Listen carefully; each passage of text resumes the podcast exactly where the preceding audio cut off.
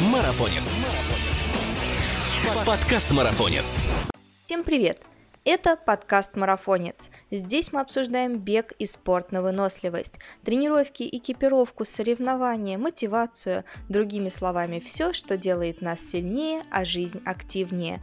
И с вами его ведущий Мирова Ася.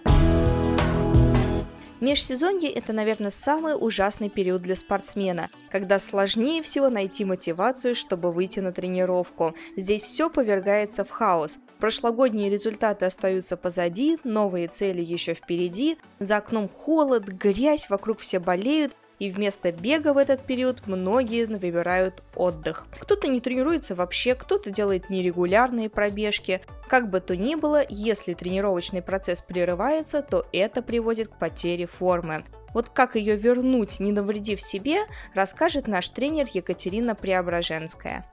В общем-то, причин, по которым может возникать пауза в тренировках, множество. От травмы болезней до потери мотивации. Если вы столкнулись с такой ситуацией, то важно понимать одно – После перерыва ваша форма уже не та, что была до, и приступать к тренировкам с прежней силой может быть опасно. Дело в том, что когда человек перестает тренироваться, он начинает терять объем крови. За период от 12 до 21 дня отсутствия тренировок уходит порядка 500 мл крови. За этот период аэробная натренированность снижается вдвое. Считается, что обратно этот объем крови можно вернуть за неделю тренировок. Правда, красные кровяные тельца нарабатываются не так быстро, как белые. Если брать такой показатель, как МПК, то за две недели тренировок он упадет на 5-7% а вот за 2 месяца на целых 20, следовательно за 3 месяца аж на 30%. Как бы то ни было, необходимо помнить о том, что если перерыв в тренировках был больше двух недель, то нельзя сразу нагружать свой организм так же, как вы это делали раньше. К тому же не стоит забывать, что не все системы организма возвращаются в форму с одинаковой скоростью. Психологически снова начинать тренировки тоже сложно, ведь ощущения уже не те, а привычка часто тренироваться могла притупиться. Что же делать, чтобы облегчить этот процесс и не навредить себе? Вот вам несколько рекомендаций. Первая из них говорит «начинайте спокойно». В зависимости от прошлого уровня натренированности, это спокойствие может быть разным для каждого. Следует помнить, что перед бегом нужно с легкостью ходить 45 минут в быстром темпе. Потом ходьбу следует чередовать с бегом, постепенно увеличивая длительность интервалов бега и сокращая сегменты ходьбы. К увеличению объема и интенсивности следует приступать только после того, когда вы можете непрерывно бежать больше 30 минут. Второй совет такой. Определите, с чего начать. Все ситуации здесь индивидуальные, но есть примерные ориентиры, с какого бегового объема можно начинать после перерыва. Очевидно, зависит это от длительности последнего. Если вы пропустили неделю или меньше, можно просто возобновить тренировки. Если же пропустили около 10 дней, то начните с 70% объема. Пропустили от 15 до 30 дней 60% объема. Если вы не бегали аж 3 месяца, то следует начинать с 50%. Ну, а если вы кайфовали более 3 месяцев, то начинайте тренировки с самого начала. Наращивать нагрузку, конечно же, тоже нужно плавно. Скоростные работы – лучший способ развития всех беговых показателей, однако следует помнить, что приступать к ним можно только после подготовки базы. Это касается как сердечно-сосудистой системы, так и скелета и мышц.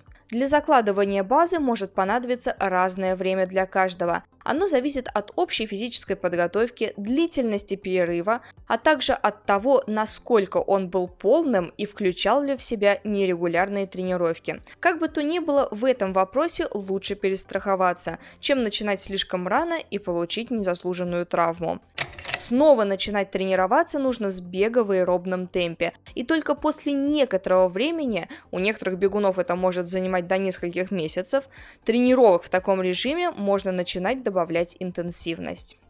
Подходить к цели нужно разумно. Конечно, после зимнего перерыва хочется скорее снова почувствовать себя в атмосфере бега и получить новую медаль. Конечно, после зимнего перерыва хочется скорее снова почувствовать себя в атмосфере забега и получить новую медаль но следует помнить, что впереди вообще-то еще целый сезон. И лучше отложить первый старт, но иметь возможность поучаствовать во многих забегах. Поэтому, выбирая первую цель, следует правильно рассчитать время подготовки к этому старту. Считается, что наращивать нагрузку и объем следует не более чем на 10% в неделю. Это очень общая калькуляция, поэтому кому-то этого будет мало, а для кого-то лучше работать какое-то время без увеличения объема. Опять же, здесь очень важно слушать свое тело. И в том случае, если на фоне роста нагрузки появляется ощущение сильной продолжительной усталости, а на тренировках пульс выше обычного или возникают болевые ощущения, то нагрузку следует, конечно же, снизить. Не стоит забывать и про отдых. Даже если ранее вы бегали, к примеру, 4-5 раз в неделю, это совсем не значит, что после перерыва можно сразу возвращаться к такому же графику. Для начала лучше чередовать дни бега и отдыха. Например, бегать 3 раза в неделю или через день. Постепенно можно добавлять дни тренировок и доводить их количество до привычного графика. Пропускать силовые тренировки и игнорировать растяжку мы тоже не рекомендуем. Делайте их дома или в зале, с весом или без. Силовые упражнения важны для профилактики травм. Вставьте в свой график хотя бы одну такую тренировку в неделю. Растяжка – это не менее важный элемент тренировочного процесса. Она помогает сохранять мышцы эластичными, что снижает риск травм. Не лишними также будут и упражнения для стоп. С конкретными примерами упражнений вы можете ознакомиться в одноименной статье на нашем сайте Марафонец. Если проблемы с возвращением к бегу связаны с потерей мотивации, то для вас выходом может служить находка беговых товарищей. Просто бегайте в компании. Если договориться о тренировке с другом, то уже не так просто от нее отмазаться. А вот бег в клубе или на паркране несет в себе элемент социализации. Это дополнительный мотив заставить себя пойти на тренировку.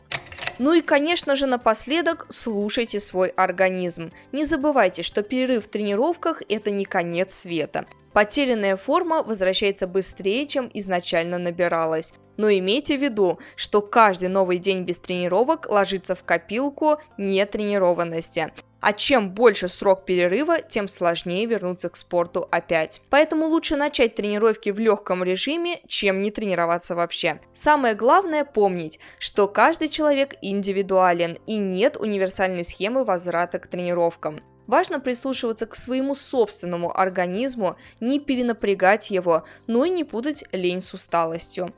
К слову, на календаре у нас уже февраль, и это отличное время, чтобы вернуться к тренировкам, чтобы к весне успеть начать набирать интенсивность и объемы. К тому же, если возобновить бег сейчас, то вы сможете прочувствовать всю радость постепенного отступления зимы и улучшения условий для тренировок на улице весной. Не болейте, возвращайтесь к тренировкам, а главное, не ленитесь. И подписывайте на нас на тех платформах, на которых вы нас слушаете, ведь впереди еще столько интересных тем и гостей. Пока!